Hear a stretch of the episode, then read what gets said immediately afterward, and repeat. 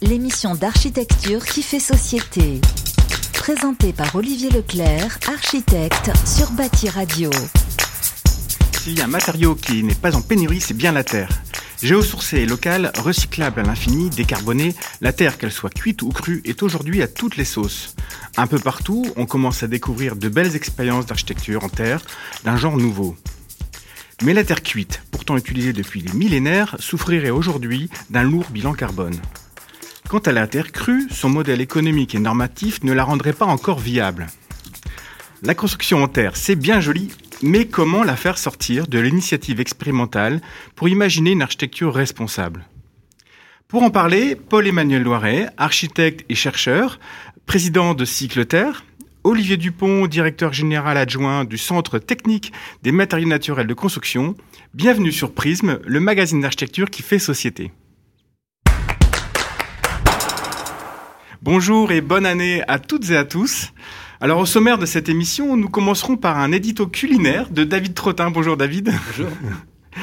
Euh, nous irons ensuite à Lyon pour un reportage à l'Orangerie, un bâtiment construit en pisé par l'architecte Clément Vergely dans la ZAC euh, Lyon-Confluence. Nous écouterons ensuite la chronique de Geoffroy Herriot, architecte et rédacteur de la revue Topophile. Bonjour. Bonjour Geoffrey. Euh, et enfin, euh, le rendez-vous des rendez-vous euh, avec Dominique Boré. Bonjour Dominique. Bonjour. Bonjour euh, Paul-Emmanuel Lauré, vous êtes architecte, enseignant, chercheur et président de Cycloterre. Vous avez exercé avec votre ancien associé pendant près de 20 ans dans l'agence Jolie Loiret, avec lequel vous avez obtenu de nombreuses distinctions pour vos ouvrages en bois et en terre. Euh, il y a deux ans, vous avez décidé de réorienter votre carrière professionnelle pour agir plus radicalement en faveur de la mutation écologique. Euh, vous créez Mu Expérience. Parallèlement, vous prenez la présidence de Cycleterre, une société coopérative de fabrication de matériaux en terre crue issus des terres du chantier du Grand Paris. Bonjour Paul-Emmanuel. Bonjour. Olivier Dupont, vous êtes euh, architecte de formation et très vite, vous vous orientez vers les matériaux de construction. Pendant 20 ans, euh, vous avez travaillé chez VM Zinc en recherche et développement. Euh, depuis trois ans, vous êtes directeur général adjoint du CTMNC, donc le Centre technique des matériaux naturels et de construction. Bonjour Olivier. Bonjour. Alors pour commencer, moi je vous propose d'écouter la chronique de David Trottin qui est plutôt aujourd'hui un édito. Oui, bah écoute, c'est comme ça. Voilà. Alors, euh, vous la préférez cuite ou crue? Alors, euh, comment ça, cuit ou cru Euh, C'est un peu comme un jeu de virlangue, quoi. Pruneau cuit, pruneau cru. Ah, on, on sait comment ça finit. hein. Oui, bon, bah écoute, là, on va essayer de se dire que on va parler de la terre et on va pas faire de mauvais débat entre le cuit et le cru pour savoir qui est le plus vertueux chez les vertueux géosourcés. Car il est là le problème, la radicalisation des nouveaux convertis. L'environnement, pour certains, est devenu une quête mystique qui engendre une course à l'absolu, au plus pur, pour éviter le pire. Car le mal, c'est le GES, gaz à effet de serre. Et donc, le bilan carbone qui se calcule, se compense, s'analyse dans un spectre d'incidence extrêmement normé, extrêmement compliqué à comprendre pour euh, quasiment tout le monde. Donc, soit on fait de l'ingénierie carbone en utilisant le millefeuille réglementaire pour justifier, par exemple, ce qui vient d'arriver avec le nucléaire, c'est mieux que l'éolien. Voilà. Soit on s'engage, comme dans le bâtiment, dans une course au plus vertueux, où l'on va, après le bois et la paille, avec la terre, chercher la solution parfaite pour régler tous les problèmes de la construction. Donc, comme tu le disais, d'abord on s'est dit construire en briques, c'est bien. C'est un matériau existant qui vient d'une vieille et belle tradition, c'est naturellement local. Derrière chaque type de couleur de brique, il y a un terroir quasiment. C'est riche en aspect, pas trop cher, ça vieillit bien, bon, euh, que du bon quoi. Puis est venu les reproches de la brique, faut la cuire, donc faut de l'énergie. Et revoilà notre bilan carbone, la terre cuite est devenue suspecte. La terre crue serait mieux, c'est plus compliqué à fabriquer, à transporter, à utiliser, mais c'est mieux puisqu'il ne faut pas d'énergie, ou moins d'énergie. C'est comme le végétarien et le vegan, le socialiste et l'écologiste, des schismes irréconciliables, des guerres de chapelle, où au lieu de faire alliance sur ce qui rassemble, on se querelle sur les différences. Pourtant, si on dézoome, quand on est architecte, euh, c'est génial.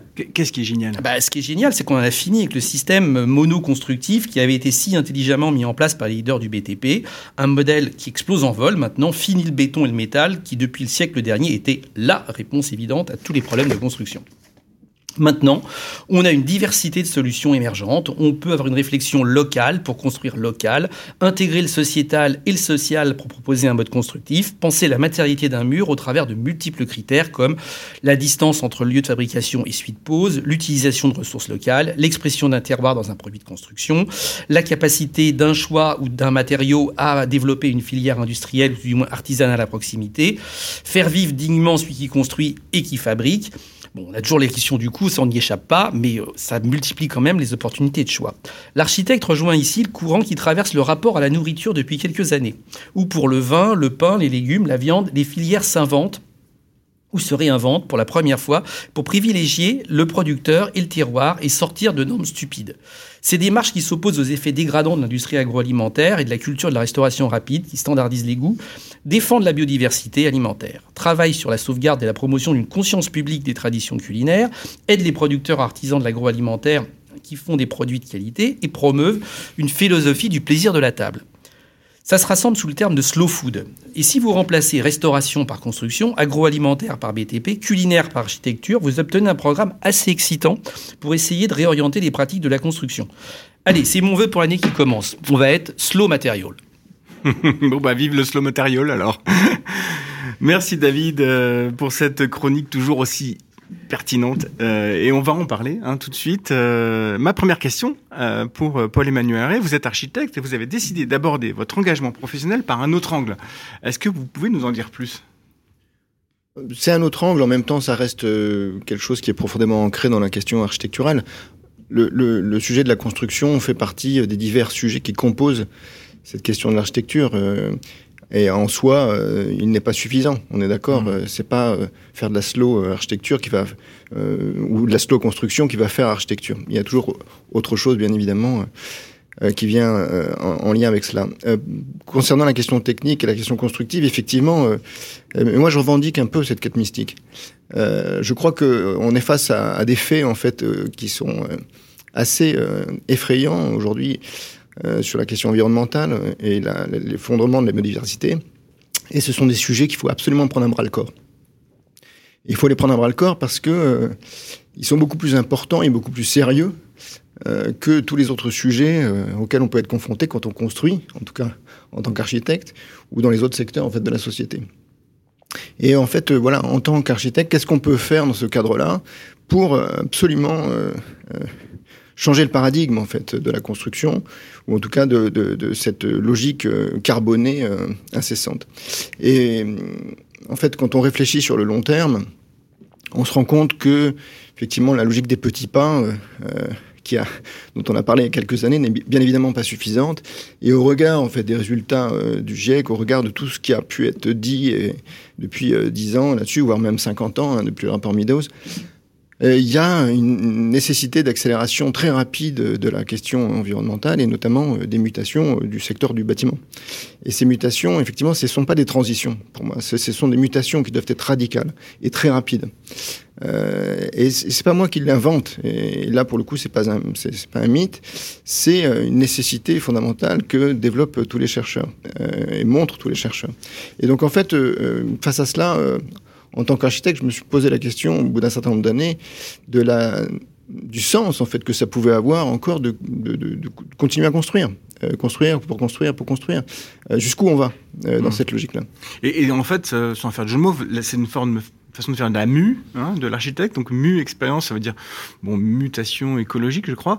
Et c'est l'une des deux facettes de votre nouvelle pratique. C'est-à-dire d'un côté il y a la, la casquette de chercheur, de l'autre côté celle d'un entrepreneur, j'ai envie de dire? Non, parce que je ne je me considère pas du tout comme entrepreneur. Je suis euh, président de Cycleterre à titre bénévole, euh, de manière à continuer en fait le projet tel qu'il a été monté depuis quatre ans avec tous nos partenaires. Euh, et, donc, je ne me sens pas du tout entre, une âme d'entrepreneur. Je, je, me sens une âme d'architecte.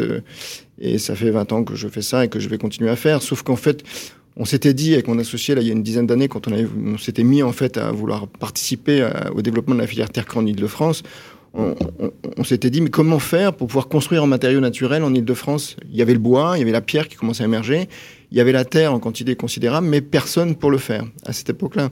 Et on s'est dit bon ben, écoutez, il y en a qui, qui, se sont lancés dans la production d'architecture, dans les bouquins et tout ça, dans la radio. Ben, peut-être que nous, on peut se lancer dans l'aide au développement des matériaux, c'est un mmh. truc qui nous intéresse. Comment on peut faire pour aider au à développer les matériaux? Voilà, c'est tout en fait. Hein. Et alors, en quoi se constitue Cycleterre Parce que ça, ça intrigue pas mal de monde du, du secteur du bâtiment. Euh, vous recyclez les terres des, du Grand Paris bah, en fait, c'est une société coopérative qui est euh, issue d'un projet euh, que nous avons gagné il y a quatre ans avec euh, la ville de Sevran, avec des laboratoires de recherche comme le Cratère, Sciences Po, l'Université Gustave Eiffel, et puis un promoteur immobilier, Quartus, et des gens dans la formation professionnelle, etc. Et ce projet, donc, qui est un fonds européen qui s'appelle Urban Innovative Actions, nous a financé à hauteur d'à peu près 5 millions d'euros euh, et nous avons apporté aussi 20% en plus à, ce montant-là, pour développer un projet autour du recyclage de la terre, de déblais, des chantiers, pour en faire des matériaux de construction euh, voilà, dits écologiques et durables, euh, même si ces, termes-là sont un peu galvaudés. Et en fait, bah, le principe, c'est de faire des blocs de terre, des enduits, des terres apisées, etc. Toutes techniques en fait qui sont un petit peu en lien avec les types de terre que l'on peut récupérer. Euh, qui permettent voilà, de petit à petit de prendre leur place dans la construction en Ile-de-France. Hmm. Alors Olivier Dupont, euh, vous êtes euh, donc du Centre technique des matériaux naturels de construction. Alors vous avez un petit peu travaillé ensemble, je pense, sur certains aspects. Oui, oui, tout à fait. On a collaboré notamment en fait avec Cycloterre pour réaliser des essais de caractérisation de trois solutions constructives. donc notamment pour que Cycloterre euh, prépare en fait mm. des, des attaques. Euh, donc c'est vrai qu'on a euh, le centre technique d'études des briques jusqu'en 2007 en fait était très axé en fait sur l'accompagnement de la filière terre cuite, mais donc depuis 2007 on, on, travaille également en fait pour la pierre naturelle de construction et puis également donc pour la terre crue. Euh, et donc on développe en fait de nombreuses actions pour accompagner en fait le développement de cette filière. Alors, comme, vient d'évoquer David Trottin dans, son introduction, euh, la terre crue euh, est souvent annoncée comme euh, vertueuse et n'est pas toujours efficiente. Alors, quel est l'impact environnemental de la terre cuite? Ah bah, on, reconnaît en effet que bon, les processus de cuisson, évidemment, sont une source d'émissions de, de gaz à effet de serre. Donc, euh, mais euh, je pense qu'il faut en fait envisager euh, l'indicateur de réchauffement climatique, qui est en fait le, critère, notamment dans l'Aéro 2020 pour l'indice carbone, comme en fait quelque chose qu'il faut envisager au niveau de l'unité fonctionnelle. C'est-à-dire que euh, en fait, si on compare, par exemple, un mur de 50 cm de pisé, bah, c'est à peu près équivalent en fait à, un mur en brique de, de 20 cm euh, du point de vue en fait donc de ce critère. Donc euh, et puis je pense que là on, est quand même dans une trajectoire au niveau de, la filière terre cuite pour répondre à la stratégie nationale bas carbone.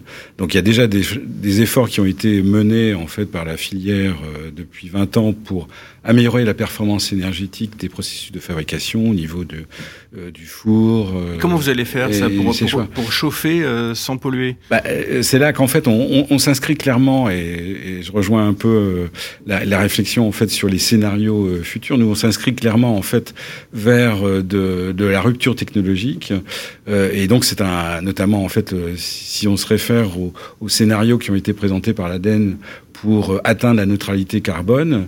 En fait, le, le, le scénario, le troisième scénario, il dit technologie verte. Euh, bah, c'est en fait de, de, remplacer finalement les, les, énergies fossiles par des énergies vertes. Et nous avons en fait euh, au niveau du CTMNC lancé un, une grande feuille de route pour euh, expérimenter notamment euh, l'utilisation de l'hydrogène pour les processus de cuisson. Euh, donc c'est une, une, recherche en fait qui a été qui est lancée et qui est financée par l'ADEME.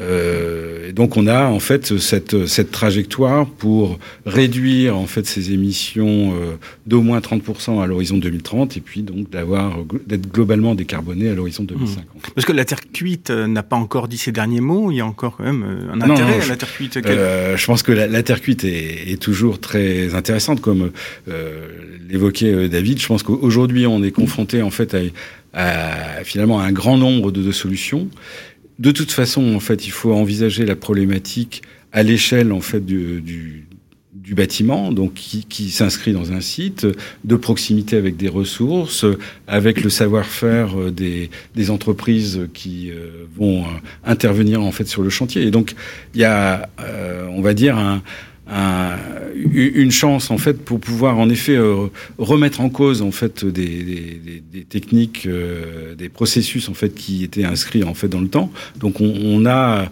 aujourd'hui par exemple de plus en plus des des solutions euh, constructives qui associent des revêtements de façade en tuiles avec des constructions au stature bois. Donc on est en fait dans un dans un une nouvelle, une nouvelle euh, euh, dimension en fait par rapport aux solutions constructives. Mais de mix, euh, de mixité en fait, oui. matériaux, mixité des matériaux. Le bon matériau, bon endroit. Voilà, c'est ça. D'accord. Euh, justement, alors il y, y, a des intérêts. C'est vrai qu'il y a, euh, y a des briques isolantes. Il y a des qui, qui, qui sont là depuis très longtemps. Y a, ça permet de gérer les ponts thermiques. Il y a aussi euh, la durabilité, le fait de l'entretien. Il, y a quand même pas mal de, de points éventuellement qui ne sont pas, qui se retrouvent pas forcément dans crue. Oui, bah, en fait, être... enfin, de, de, mon, de mon point de vue, nous, nous ne cherchons évidemment pas à opposer en fait mm. les, les, les, deux matériaux. Ch chacun en fait a, a ses atouts. Bon, alors, historiquement, en fait, le, le développement de, de, produits en terre cuite, euh, bah, c'est fait pour répondre en fait à, à des critères de, de durabilité euh, face aux aléas climatiques, de performance mécanique, mmh. euh, de de réduire en fait les, les exigences d'entretien en fait sur les, les produits exposés euh, et puis euh, aussi en fait en effet comme vous le citiez euh, euh le, la performance thermique euh, et le confort en fait qu'apportent les parois réalisées en terre cuite sont évidemment intéressantes mmh. mais c'est également le cas pour la, la terre crue en effet. Pour Emmanuel Loiret quand quand on parle de terre crue à un non sachant on se heurte souvent à des, à des craintes, euh, même des préjugés, une forme de légende urbaine comme quoi le bâtiment va fondre avec le temps. Comment combattre un peu ces, préjugés? Est-ce qu'ils sont encore présents? Bien sûr, ils sont présents et, euh, ils existent depuis très longtemps, effectivement. Quand on, lorsqu'on a fait l'exposition euh, Terre de Paris au pavillon de l'Arsenal en 2016-2017, c'était le premier sujet en fait qui euh, auquel on a été confronté et, sur lequel on a, on, nous avions voulu travailler parce qu'il y a bien évidemment cette question de la durabilité en termes mécaniques euh, du matériau, mais aussi euh, son image, euh, ce vers quoi elle renvoie. Et très clairement, il a fallu pour que la sauce prenne, pour que l'histoire, pour que le récit qu'on a souhaité lancer prenne, il a fallu trouver les moyens euh, de transformer cette image, de faire en sorte que euh, d'un matériau qui fond, d'un matériau euh, ancien, d'un matériau rural, d'un matériau qui renvoie à des images non contemporaines, il a fallu transformer cela pour donner une image, au contraire, qui corresponde aux réalités environnementales, sociales, euh, contemporaine et du monde à venir. Et donc tout ce travail a été fait dans ce sens-là, et puis en, en, notamment en prenant des exemples, en fait, tout simplement. À partir du moment où vous exemplifiez en fait la démarche, ça marche assez bien. Et euh, il y a un exemple très simple, c'est que exemple, une partie du cœur de la, de la, ville de Lyon, tout le quartier de la Croix-Rousse, est construit en terre. Mmh. Euh, et depuis 300 ans, il est là et il tient très bien, il n'y a aucun problème. Eh ben justement, c'est une très bonne transition puisque on est allé euh, à, à, Lyon pour euh, aller rencontrer l'architecte Clément Vergély euh, qui vient de réaliser l'orangerie à Lyon Confluence. Euh, donc c'est un bâtiment en terre crue suivant la technique du pisé. C'est une opération de bureau de 1000 mètres carrés sur trois niveaux qui a été réalisée dans un cadre assez classique hein, de ZAC avec promoteur, le promoteur Ogic, qui a su confronter, se confronter aux, aux différentes réglementations, les normes. donc un contexte assez classique de construction et pourtant un bâtiment assez innovant. Je vous propose d'écouter cette C'est un bâtiment qui a un rez-de-chaussée deux étages et un dessin de 14 arches qui font le rez-de-chaussée jusqu'au deuxième étage. Quand on a euh, réalisé le bâtiment, il était tout lisse. Euh, en fait, euh, c'est des coffrages hein, qui, qui, sont faits en inox super beau à pied d'œuvre et quand on enlève le coffrage, les blocs sont complètement lisses. On a brossé tous les murs en terre et euh, c'est d'ailleurs comme ça qu'on voit plus trop les, les joints hein, entre, les, entre les blocs euh, préfabriqués et euh, donc on a quelque chose assez, relativement stable. Donc c'est comme des grosses pierres hein, qui font 2 mètres de long par 80 cm d'épaisseur. L'entreprise a créé une machine exprès pour réaliser ces blocs qui tamise un peu la terre pour enlever les plus gros galets Cette terre tombe dans euh, des moules en inox qui sont damés avec une, une machine à, à air. hein. Et puis après, ils sont démoulés et ils sont tout de suite pris par euh, des pinces, hein, une grue, et qui les montent les uns sur les autres. Donc c'est vraiment euh, de la terre. Il y a les joints entre les blocs de pisé, c'est de la terre. Tout le fonctionnement, c'est euh, l'argile qui se mouille et qui se rétracte et qui euh, assure euh, la stabilité de l'ensemble. C'est comme si c'était des grosses pierres en fait. Hein. C'est comme euh, exactement le même système. Il y a une clé de voûte que l'on voit qui est en pisé. Ce que nous a proposé le piseur, c'est de faire des chanfreins sur les angles. Alors ça, on n'avait pas ça dans notre dessin. Et sans chanfrein, ben, les angles s'en vont, enfin, ça devient fragile. Finalement, euh, ces contraintes peuvent devenir des choses assez intéressantes et puis donner des formes euh, qui sont vraiment propres à la technique. Quoi. Sur une hauteur d'un mètre euh, soixante, euh, on a des blocs de pierre massive, une pierre euh, qui a fabriqué un peu la moitié de la ville de Lyon et qu'on trouve à 40 km ici dans les carrières de Villebois. Et on a des grosses couvertines de Villebois aussi qui fabriquent euh, la euh, couvertine. Appel en cours. Bonjour. Bienvenue. On- On est dans une ambiance assez euh, chaleureuse parce que euh, tout est tout est bois, plafond, euh, une partie des murs. On a une sorte de de cisale au, sol également pour des questions acoustiques et puis des morceaux de murs en terre qui sont restés apparents parce qu'on n'a pas besoin d'isolation complémentaire. Le pisé, on le voit à l'intérieur, c'est assez beau d'ailleurs hein, d'avoir cette terre crue. Pour stabiliser la terre, la technique, c'est la, la colle qu'on utilise pour coller les affiches dans la rue. À l'exception d'une longue grille de béton qui ceinture, euh, qui est au- sous, sous, sous les arches, sous les piliers, euh, on a de la terre qui vient de 50 ans à la vie à 30 km de Lyon. On a cette pierre de Villebois à 40 km de Lyon. Et le bois, c'est du bois français. Euh, Donc, euh, on est, euh, on peut guère faire plus bas carbone que, que ce bâtiment-là. Paul Mouleret, est-ce que vous connaissez cette euh, réalisation? Oui, oui, bien sûr. Et euh, vous connaissez la technique du pisé Vous l'utilisez aussi en Ile-de-France ou pas, pas du tout? Personnellement, non, mais il y a des certain nombre de bâtiments qui ont été construits ou qui sont en train d'être construits en pisé en Ile-de-France, oui, bien sûr. Alors, ce qui est intéressant, c'est qu'il explique, euh, par exemple, ils ont dû faire euh, des chanfreins. Donc, euh, euh, le, le constructeur, le piseur Guillaume Meunier, hein, qui est un, un piseur assez reconnu, qui fait ça depuis pas mal d'années, on en parlera un peu tout à l'heure, si, si on peut, euh, a, a suggéré de faire des chanfreins, d'adapter la taille des murs. Donc, il y a tout, quand même tout un, un processus euh, d'adaptation de l'architecture euh, à la technique. Est-ce que ça, c'est quelque chose euh, qui, qui va qui va rentrer dans les mœurs Ça, c'est probablement une des choses les plus intéressantes pour les architectes. En fait, pour moi, c'est un véritable changement de paradigme de la conception architecturale, de revenir en fait à la question de la matière. Pendant depuis des siècles, en fait, on, on a appris aux architectes à avoir des idées, monter des concepts, puis après de se poser la question de la façon dont ils allaient le construire. Or, en fait, les cultures constructives, dans toutes les cultures du monde, ont émergé dans un territoire, dans un environnement spécifique, en lien avec une culture spécifique et avec une matière spécifique, une ressource. Et de cette ressource et de cette matière, ils en ont fait des matériaux qui sont devenus des techniques, qui sont devenus des bâtiments, etc.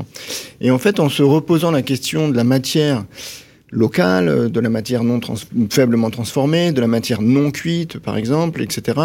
Tout on, on- on est plongé en fait dans une autre logique euh, de la conception et de la construction qui me paraît euh, vraiment hyper intéressante euh, pour des jeunes architectes, des architectes confirmés, des chercheurs, etc. Parce qu'il y a de quoi réinventer en fait la forme architecturale, voire même la forme urbaine. et, et comme disait David euh, tout à l'heure, c'est vrai que d'un territoire à l'autre, la terre n'a pas la même couleur, n'a pas la même propriété, et, ça permettrait aussi de retrouver du local un peu dans, nos, architectures.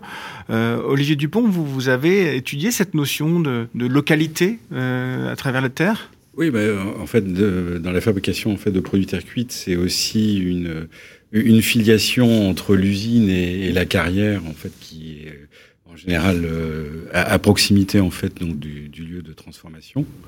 Euh, donc c'est évidemment en fait euh, aussi cette notion de, de ressources locales, euh, de ressources géosourcées, euh, en fait qui qui qui est importante en fait par rapport à aux, applications en fait de la, de la terre et donc de la terre cuite.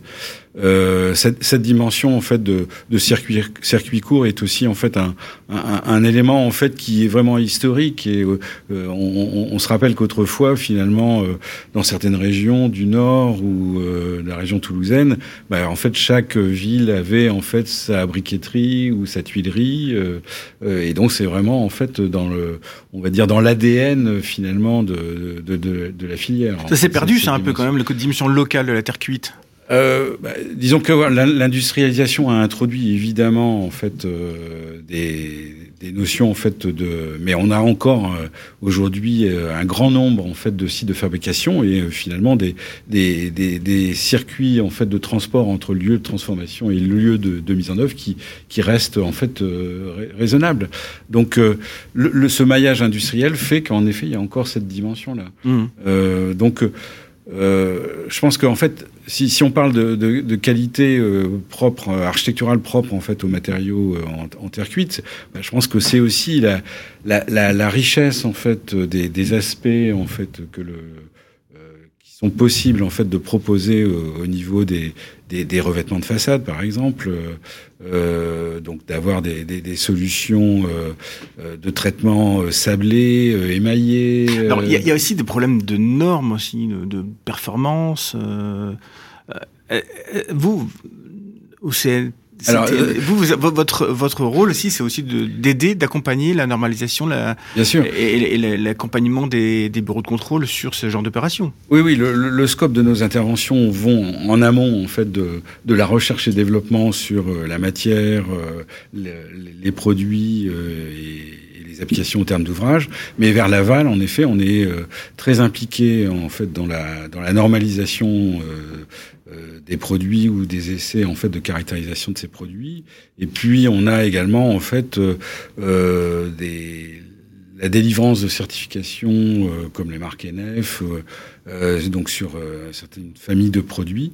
et puis on assure aussi de, la, formation pour promouvoir la qualité dans, la, fabrication des produits. Alors moi je vous propose d'écouter, dire l'autre facette euh, de, ce bâtiment de l'Orangerie à Lyon. Clément Vergili, après, nous a livré un peu euh, toutes les coulisses, euh, surtout au niveau de la construction, de l'acceptation par rapport au bureau de contrôle, etc.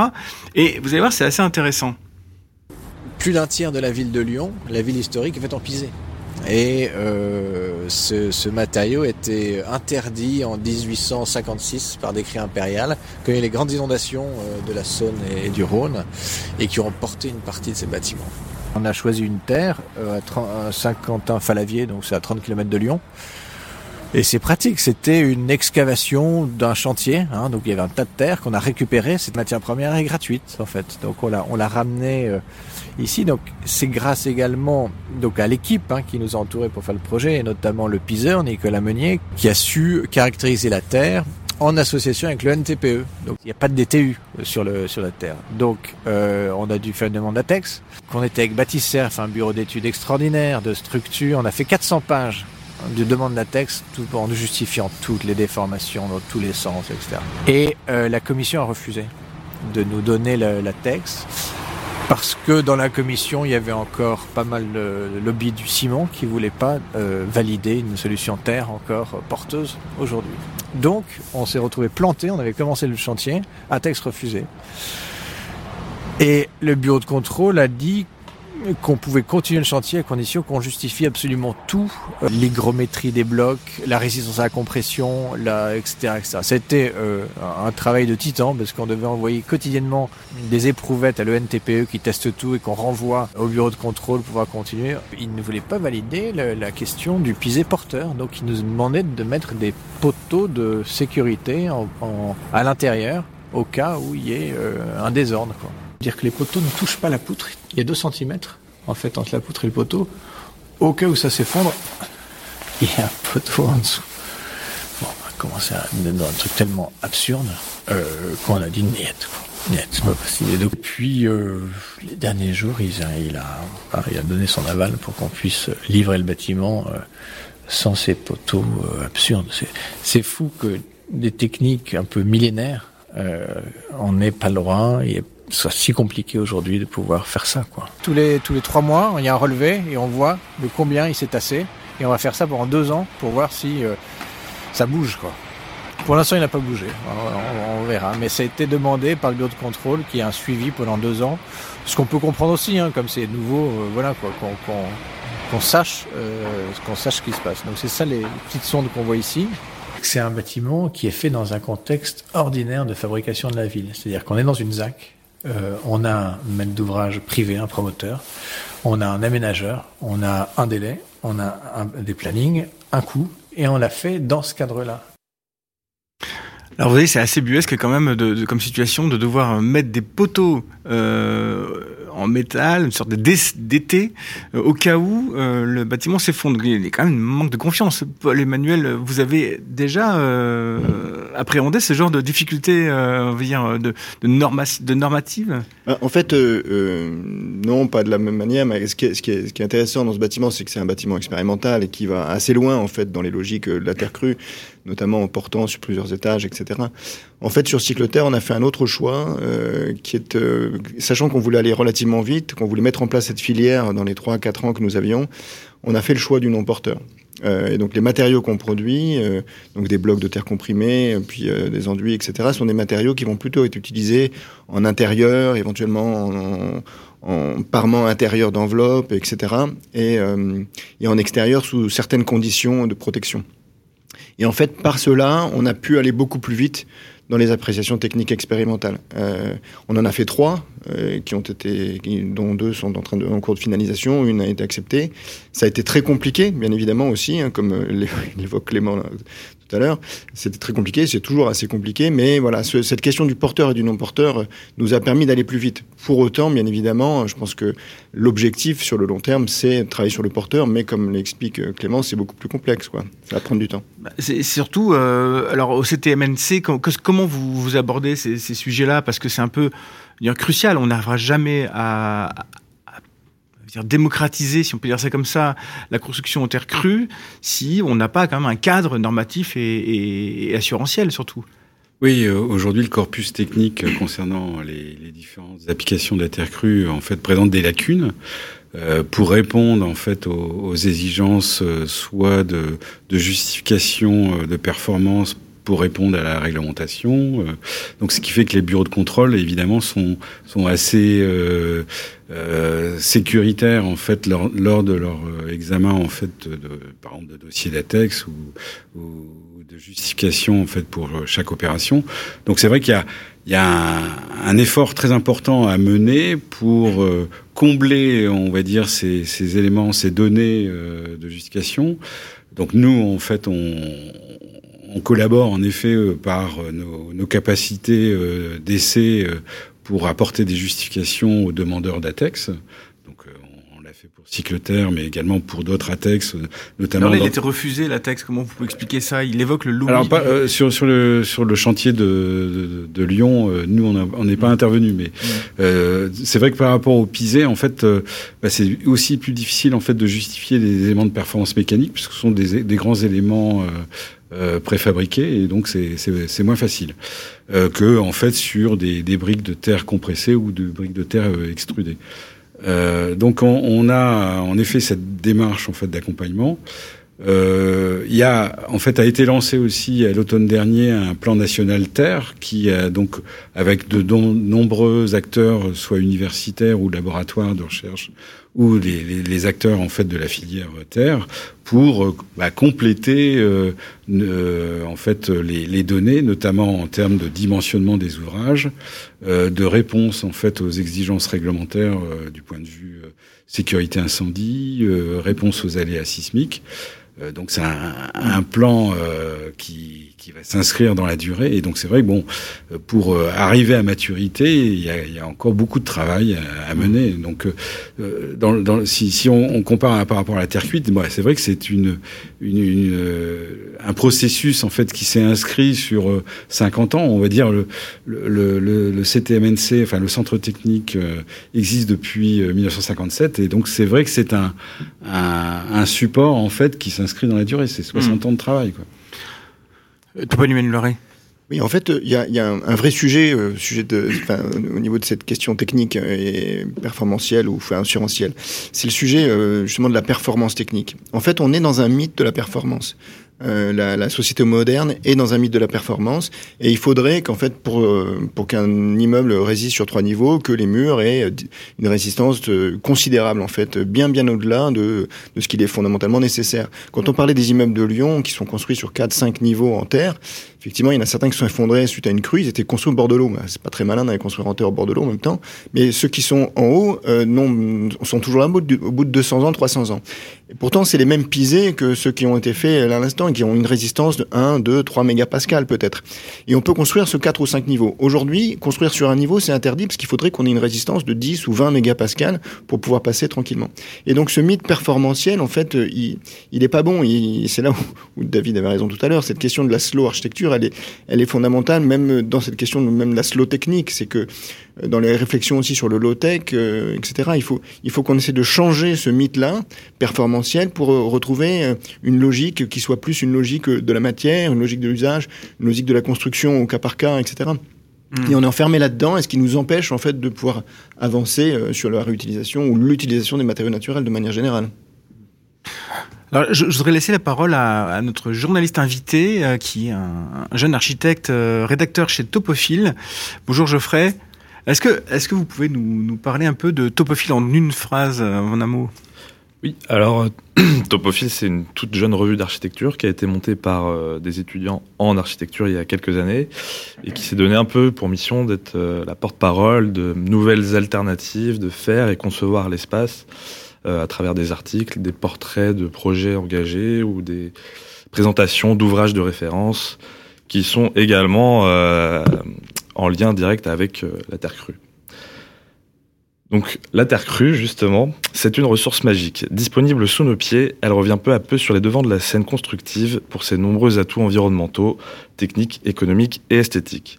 Mais la construction de terre crue, c'est aussi avant tout un univers riche autour duquel gravitent des valeurs sociétales essentielles.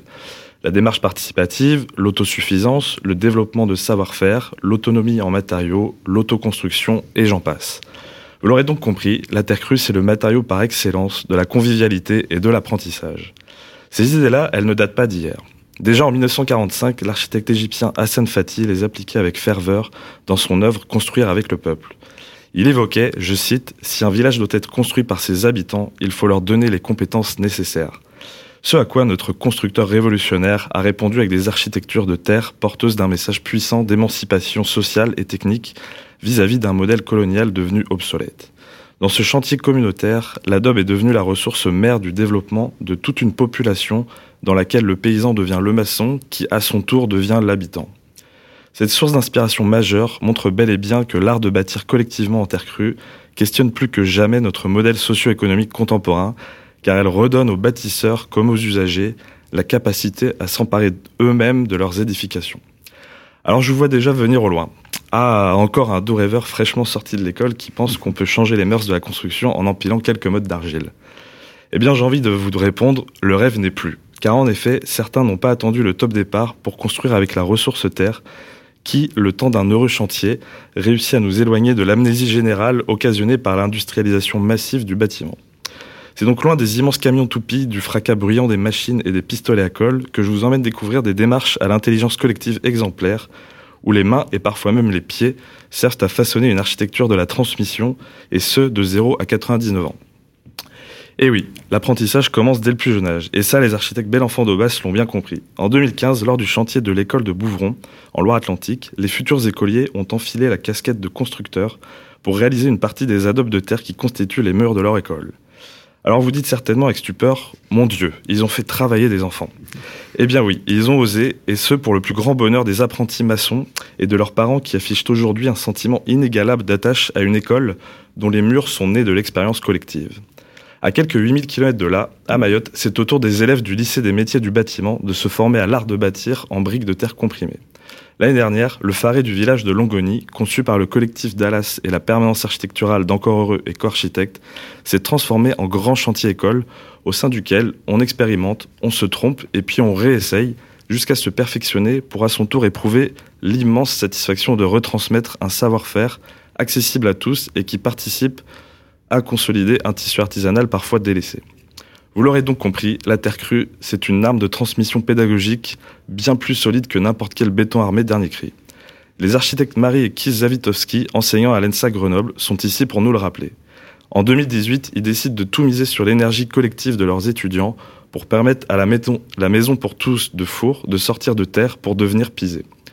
Dans cette démarche inédite, l'acte constructif devient éminemment beau, car en plus de faire sortir les architectes de demain des sombres salles d'informatique où ils manient le clic des heures durant, il les sensibilise en manipulant cette fois-ci une matière réelle que l'on transforme pour le bien d'autrui. On peut alors s'étonner. Et les architectes dans tout ça, à quel moment mettent-ils les mains dans la terre? Eh bien, figurez-vous qu'à Bolon, petite commune d'Ille-et-Vilaine, le collectif Faro n'a pas attendu pour faire de son chantier de groupe scolaire un véritable support de formation autour de la matière terre. En manipulant d'eux-mêmes ce qu'ils avaient dessiné plusieurs mois auparavant, les architectes ont pu s'offrir une expérience in situ, loin des concepts et au plus proche de la culture constructive des artisans du coin, développant ainsi une réelle expertise de la démarche et du savoir-faire spécifique que demande la manipulation de cet humble trésor commun. Alors cet éventail d'initiatives illustre, à mon sens, le pouvoir fédérateur et émancipateur que la construction en terre possède et qui la placerait presque finalement au rang de nouveau ciment de la société. À méditer donc. À partir de cette maxime de l'architecte anglais John F. C. Turner, un matériau n'est pas intéressant pour ce qu'il est, mais pour ce qu'il peut faire pour une société. Merci Geoffrey, très belle euh, chronique euh, sur ce matériau qui, c'est vrai, renoue avec le local, mais aussi avec l'humain. Euh, Paul-Emmanuel Loret, est-ce que vous avez abordé aussi cette dimension-là dans la formation, dans la transmission euh, autour de la Terre? Je l'ai abordé euh, très clairement parce que je fais partie de l'équipe pédagogique du projet de Four avec euh, les Avitoski en tant que coordinateur en fait du master. C'est le master de AECC à Grenoble. et donc clairement, c'était un moment aussi pour moi de découverte cette question du design build, de l'apprentissage, de la conception et de la construction avec des étudiants.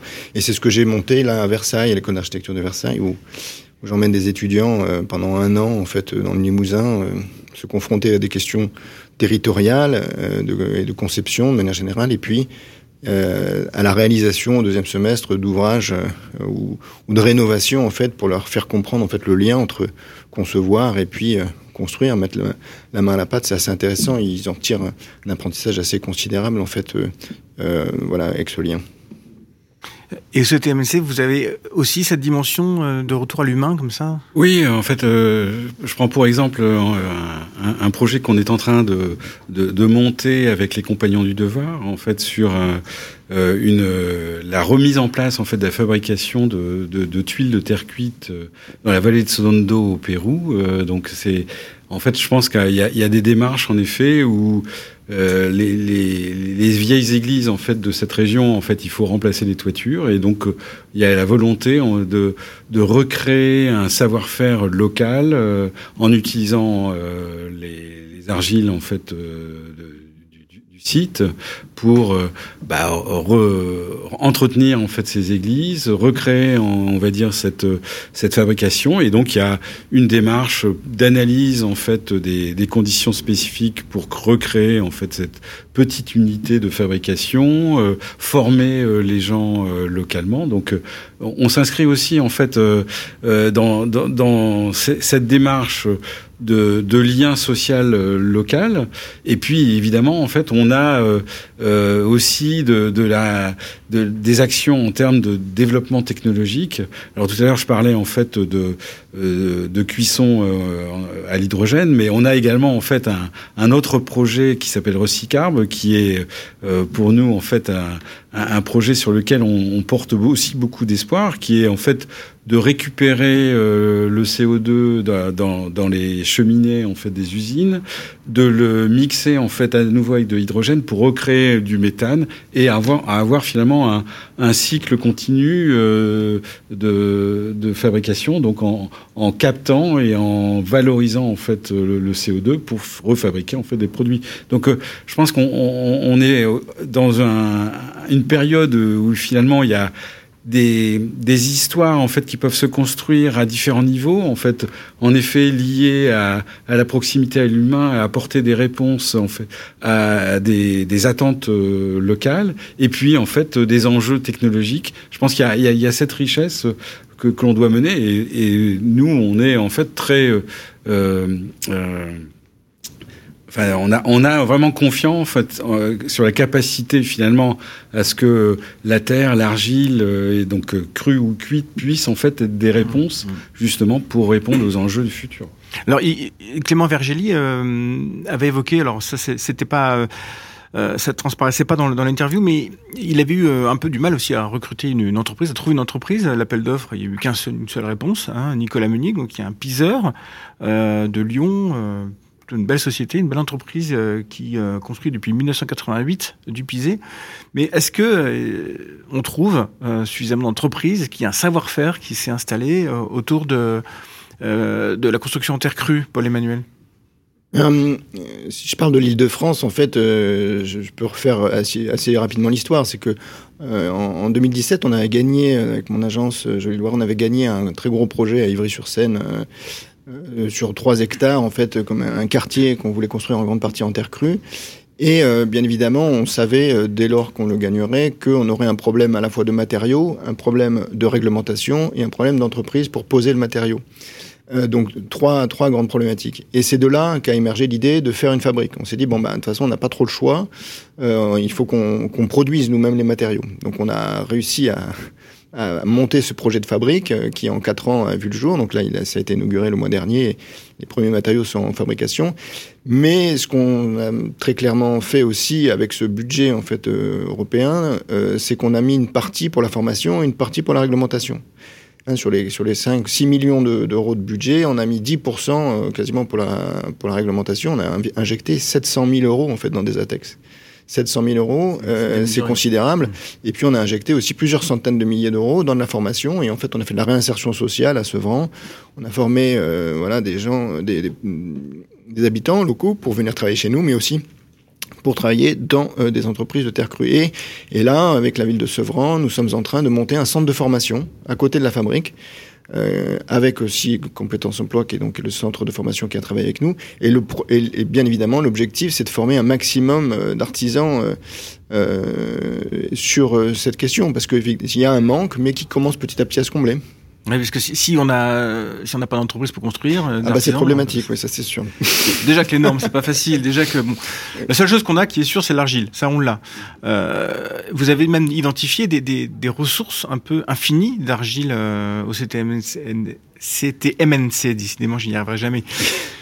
Oui, on, a bon, on a une compétence dans la caractérisation des argiles, et, c'est vrai qu'on est euh, dans, une perspective euh, de toute façon euh, liée en fait à de la réglementation qui va s'imposer, notamment pour la valorisation des sédiments dans les zones portuaires, dans les canaux. donc, il y a en fait cet enjeu de pouvoir euh, caractériser cette argile et de pouvoir trouver finalement des, des lieux de valorisation de cette argile. Euh, et donc c'est un, un, travail. On, on, est inscrit en fait dans un, un, grand projet euh, signé en fait à gouvernement avec les voies navigables, qui a un engagement pour la croissance verte, qui est donc d'essayer d'avoir euh, cette faculté à valoriser en fait ces sédiments et d'avoir une, une un, une cartographie finalement des lieux où on peut valoriser, donc toujours dans l'esprit en fait d'avoir une notion de circuit court, puisqu'en fait, ça serait stupide de transporter des, sédiments sur de grandes distances. Parce que l'un des enjeux aussi, c'est le circuit court. Donc, si je récapitule, on n'est euh, pas de pénurie de matériaux, ressources géosourcées, circuit court, euh, humain, euh, euh, moi, je voudrais rappeler quelque chose sur, sur la question du débat du cru et du cuit, ce qui est, euh, bon, au-delà de la cuisson, qui représente quand même quelque chose d'assez considérable, et, bien évidemment le transport des matériaux. Euh, à l'heure actuelle, effectivement, la, quasi-totalité des matériaux cuits sont des matériaux de carrière. matériaux de carrière, c'est une destruction de biodiversité, puisque vous creusez dans une carrière. À partir du moment où on travaille sur euh, le réemploi de, de, matériaux en fait de déblais, comme là éventuellement pour ces nouvelles argiles, etc., forcément, bah, c'est quelque chose qui est déjà déblayé, donc vous impactez pas plus sur la biodiversité. Et à partir du moment où c'est local, forcément, faible transport, donc du coup, euh, faible carbone. Et euh, clairement, la construction en terre crue, c'est pas que de l'argile, quoi. C'est c'est un, un, ensemble de granulats qui va de l'argile, après au limon, au sable, au gravier, cailloux, etc. Et c'est cet ensemble en fait qui nous intéresse, c'est la cohésion en fait de cette matière dans sa globalité. Ce qui était intéressant, c'est qu'à l'origine, euh, quand euh, le, métro du Grand Paris a commencé à être creusé, toutes les conclusions, euh, il y a une dizaine d'années, disaient on peut rien faire de ça, mais on peut surtout pas le transformer en matériaux. Et en fait, moi, je suis tombé sur ces rapports quand on a travaillé sur l'exposition en 2016 là. Et euh, on se dit, mais c'est dingue quand même qu'ils aient pas pensé à, à, la construction en terre crue. Quoi. Et, euh, et donc, du coup, on a travaillé sur ce sujet-là et on s'est rendu compte qu'effectivement, en regardant les sondages qui avaient été faits autour du Grand Paris, qu'il y a une quantité de matière qui est excavée, qui est considérable. Hein, c'est là, entre 2015 et 2030, c'est pas loin de 500 millions de tonnes. Ça fait comme un tas qui fait deux fois la hauteur de la Tour Eiffel. Et en fait, euh, et là-dedans, il y a, bien évidemment, il y a un petit peu de terre polluée, quoi, de l'ordre de 10%. Il y a beaucoup de, de, de, gypse ou de terre sulfatée, à peu près la moitié. Et il en reste une bonne moitié euh, qui sont des terres ou, ou des roches que l'on peut parfaitement utiliser dans la construction, en tout cas crue. Et, euh, et donc, en fait, des quantités considérables qui sont disponibles euh, et on vient piocher là-dedans. Et la construction, euh, avec ça, on pourrait, on peut, enfin, on pourrait construire avec ça euh, et reconstruire Paris pendant 1000 ans, quoi, ou 2000 ans, 3000 ans. Enfin, c'est, la, la, la, ressource, c'est considérable. Et puis, c'est surtout, ce qui est intéressant, c'est de la remettre dans le cycle et de pas ponctionner plus de matière sur les milieux naturels. Ça, c'est vraiment un sujet qui est central. Quoi. Ouais, c'est ça, c'est recyclable à l'infini. Ouais. Geoffroy Herriot, vous, vous êtes euh, je, jeune diplômé, hein, et, et, on voit quand même beaucoup de projets d'étudiants construits à base de terre. C'est de terre crue. C'est quand même un phénomène assez impressionnant de voir que dans toutes les écoles de France, en ce moment, euh, la moitié des projets euh, sortent en terre. Est-ce que vous pouvez expliquer un peu ce, ce phénomène? Oui, alors je pense que déjà il y a un changement de paradigme au niveau de l'enseignement, où aujourd'hui on n'apprend plus à faire, euh, à appliquer euh, la charte d'Athènes, à faire du tout béton, et donc on a aussi des, des enseignants qui sont, comme on l'a dit tout à l'heure, euh, assez initiateurs, et euh, une génération qui est en plein dans les changements euh, sociétaux euh, extrêmes, et donc qui re-questionne aussi la manière de construire avec ce qu'on a sous les pieds, ce qui mmh. semble assez, assez logique. Et donc il y a ce côté aussi, je pense, qui est plus il y a l'expérimentation qui, dans le cadre d'un contexte étudiant, est beaucoup plus simple parce que on est dans l'apprentissage. On n'a plus, on n'a pas peur de l'erreur. On n'est pas confronté aux normes. Donc, on prend la terre, on essaye, on cuisine et euh, et voilà, on met en forme. Mmh. C'est assez enthousiasmant. Euh, vous, êtes vous êtes prêt, euh, Olivier Dupont, à cette transformation, euh, vous êtes en train de vous préparer, nous préparer, nous aider, en tout cas les architectes, à, se préparer à ça Oui, je pense qu'il y, a évidemment en fait cette notion de, prise en compte de la matière. Il y a, je pense qu'il y a aussi tout un registre pour les architectes de remettre en cause finalement euh, un certain nombre de euh, d'approches de conception en introduisant finalement de la démontabilité, euh, envisager la réversibilité des bâtiments. Euh, euh, donc il y a euh, là, par rapport à ce, ces approches, bah, des matériaux, en, notamment en terre cuite, bah, elles présentent une durabilité et donc cette notion de, de valorisation pour une seconde vie en, par, par, du, du réemploi. En fait, il y a quand même des nombreux exemples aussi de, de déconstruction de bâtiments où finalement on, on prépare en fait la, le réemploi ou la réutilisation des produits euh, patrimoniaux. Alors c'est vrai que au niveau du CTMNC, on a la chance en fait de travailler avec deux matériaux qui ont cette dimension euh, patrimoniale, la pierre naturelle de construction mmh. et, et, la terre cuite. Et donc, je pense qu'il y a aussi un registre euh, de d'utilisation des ressources existantes sur les bâtiments en fait qui ont déjà été construits. Euh, donc soit en en préservant le bâtiment et en lui donnant une, un nouvel usage, soit en fait à l'occasion d'une déconstruction, bah, les réemployer en fait dans, un, dans les opérations qui vont euh, mmh. qui sont à proximité. Moi, je vous propose, avant, avant, de, avant du mot de la fin, je vous propose de prendre un stylo, d'ouvrir votre agenda et de vous préparer à écouter Dominique Boré, qui nous a sélectionné une série d'expositions magnifiques et euh, un appel au voyage. Euh, oui, et cet agenda, malheureusement, ne parlera ni de terre crue ni de terre cuite, parce qu'il n'y a pas d'exposition en ce moment sur le sujet. Il va parler par contre de, de tissage, de, de, ski, de vidéo et, euh, et de photographie, et d'arbres surtout. Quand l'Europe est symbolisée par une œuvre artistique, cela donne une création en tissage aux 37 couleurs des 27 drapeaux des États membres. L'installation, intitulée L'étoffe de l'Europe, se décline en œuvres monumentales, fresques, paravents et habillages d'ascenseurs au sein des bâtiments au nom évocateur, Justus, Lipsius et Europa. À ceci vient s'ajouter des créations numériques, photographiques et sonores. La volonté des concepteurs, l'agence d'architecture et de scénographie Atelier Adeline Rispal, en lien avec l'agence de design graphique 6 Studio Irrésistible et les éclaireurs pour la mise en lumière, était d'incarner une Europe dans le maillage de liens, de relations entre les nations, de flux de personnes et de marchandises, de réseaux d'échange de data et d'informations, tant au sein de l'Europe qu'avec le reste du monde. Et c'est vraiment réussi. Si vous passez par Bruxelles, n'hésitez pas à aller voir cette installation. C'est rue de la Loi. Ça ne s'invente pas.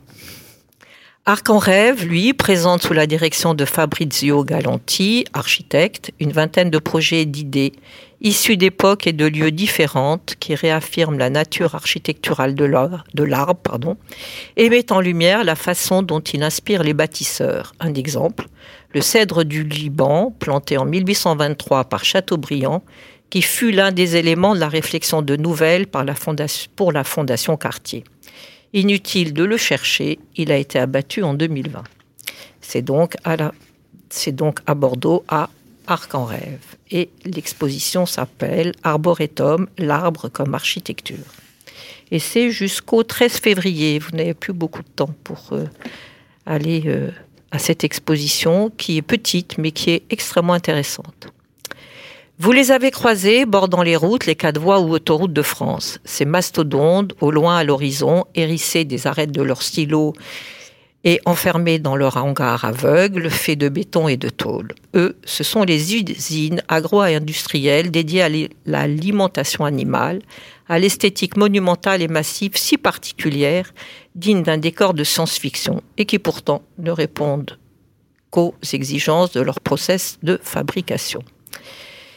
Ils ont été photographiés par Laurent Bellec avec un point de vue très très particulier qui, euh, euh, pardon, qui réside en l'absence de ciel et pourtant qui met en valeur les formes, les structures et les matériaux.